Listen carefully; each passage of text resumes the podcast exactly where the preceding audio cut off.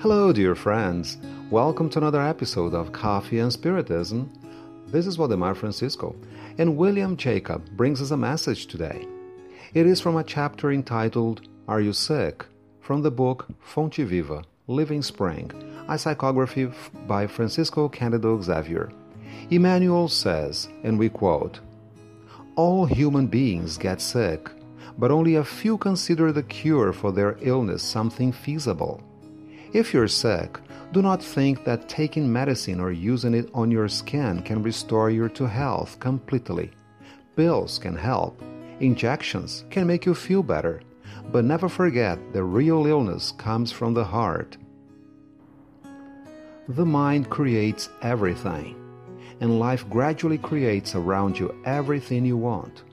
What's the use of medication for external use if you keep on feeling sad dejected, or having a rebellious streak.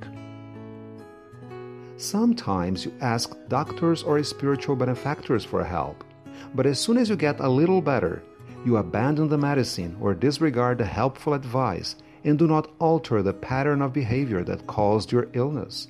How can you recover your health if you waste long hours feeling angry or down? Righteous indignation that can be used for the general welfare of society is always good, when you know how to use it to get ahead spiritually.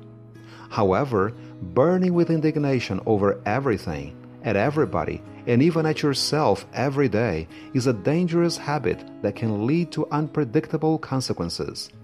Living dejectedly, in turn, can only make you feel numb and destroy you in the long run.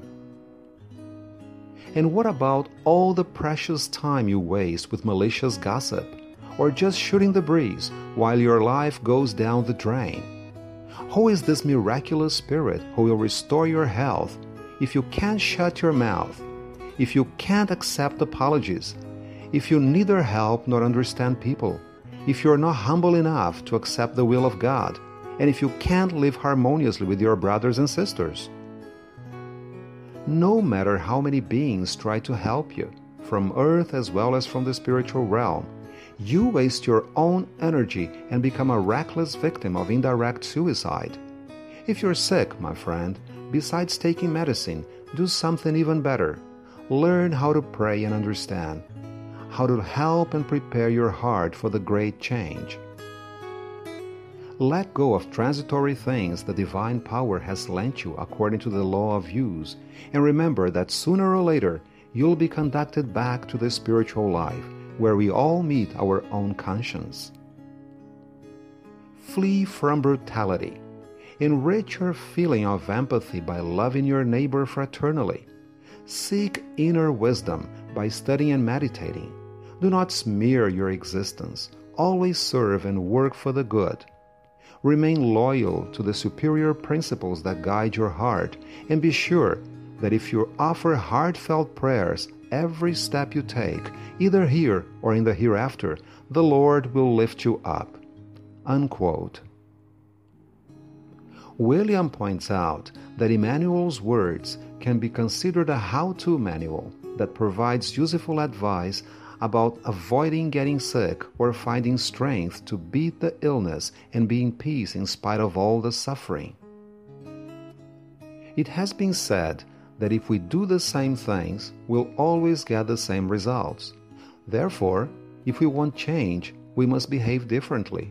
If we are sick, it is a sign that something must be changed in our behavior.